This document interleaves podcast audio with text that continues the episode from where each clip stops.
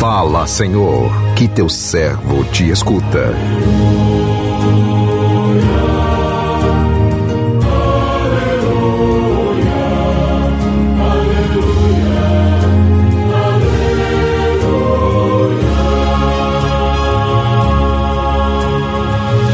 O Senhor esteja convosco, Ele está no meio de nós. Proclamação do Evangelho de Jesus Cristo, segundo Mateus. Glória a vós, Senhor.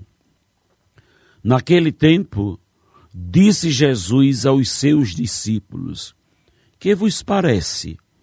Se um homem tem cem ovelhas e uma delas se perde, não deixa ele as noventa e nove nas montanhas para procurar aquela que se perdeu? Em verdade vos digo, se ele a encontrar, ficará mais feliz com ela do que com as noventa e nove que não se perderam. Do mesmo modo, o Pai que está nos céus não deseja que se perca nenhum desses pequeninos. Palavra da salvação Glória a vós, Senhor.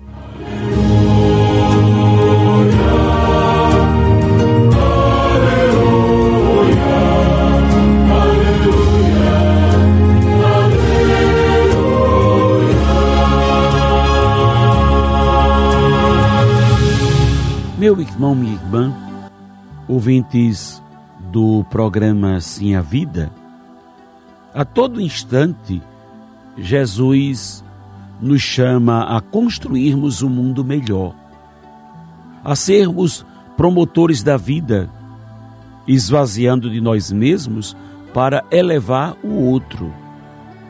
Para atendermos este convite de Jesus, precisamos, em primeiro lugar, nos despir das nossas vaidades, das nossas manias de grandezas.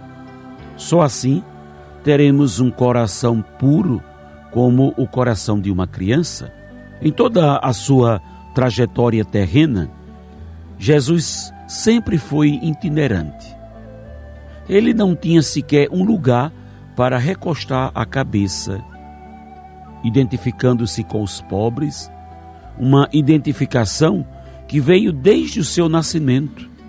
Jesus nasceu pobre, foi para os pobres que ele dirigiu o seu primeiro olhar, os pastores, pessoas simples, que nem eram reconhecidas pela sociedade, mas que se tornaram grandes aos olhos de Deus, por se tornarem os primeiros a acolher Jesus e anunciar o seu nascimento. Jesus está sempre a nos revelar a sua predileção pelos pequeninos. E quem são estes pequeninos a quem ele se refere. Não são somente as crianças, como também todos aqueles que o mundo despreza. Quem é pequeno aos olhos do mundo é grande aos olhos de Deus. No evangelho que ouvimos, os discípulos perguntam a Jesus: quem é? Quem é o maior no reino dos céus? Jesus responde: Em verdade vos digo se não vos converterdes e não vos tornardes como uma criança, não entrareis no reino dos céus.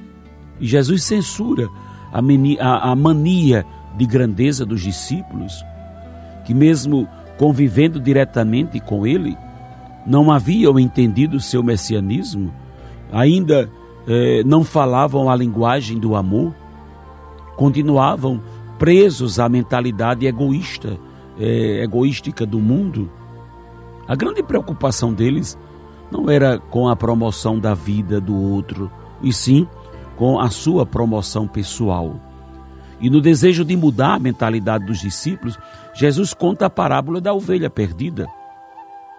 Esta pequena parábola, além de nos despertar sobre a importância de acolhermos os que se desviaram do caminho de Deus que desejam voltar, como também nos tranquiliza quando somos nós, esta ovelha perdida, que deseja reencontrar o seu pastor? Para Jesus, ninguém, ninguém é excluído todos, todos que por alguma razão, todos que por alguma razão tenha extraviado do caminho de Deus, tem, tem a liberdade de poder voltar ao convívio do Pai. A parábola da ovelha perdida, meu irmão, minha irmã, que nós ouvimos no Evangelho de hoje, nos ensina que, em hipótese alguma, devemos desistir do outro.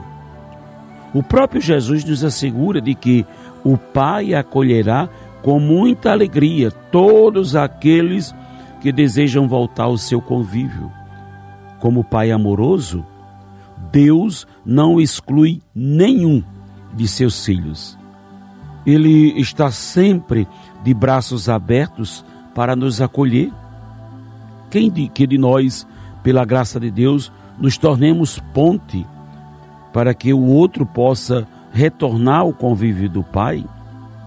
Os pequenos são os prediletos de Deus, ser indiferentes a eles é ser indiferentes a Deus. Portanto, como ovelhas do bom pastor, nos preparamos para um novo tempo, um tempo que pede que cada um de nós seja ao mesmo tempo ovelha e pastor. Ovelha no sentido de nos deixarmos guiar pelo pastor dos pastores, Jesus, e pastor no sentido de cuidar daqueles que necessitam dos nossos cuidados, para que esse tempo novo aconteça e essa vinda tão esperada do Senhor seja de fato realidade, é preciso que tenhamos alguns procedimentos que mostrem a nossa esperativa. É preciso preparar os caminhos do Senhor, preparar sua chegada. Essa preparação não consiste em simplesmente montar a árvore de Natal ou presépio. Consiste em se empenhar para eliminar todos os obstáculos, tudo que possa impedir que esse tempo novo aconteça, que neste tempo do advento, cada um se sinta amparado pelo bom pastor e não tenha medo dos lobos que estão à espreita, aguardando a ocasião de atacar. Peçamos ao Senhor a graça de uma sincera e verdadeira conversão do nosso coração. Que o Senhor nos abençoe. Amém.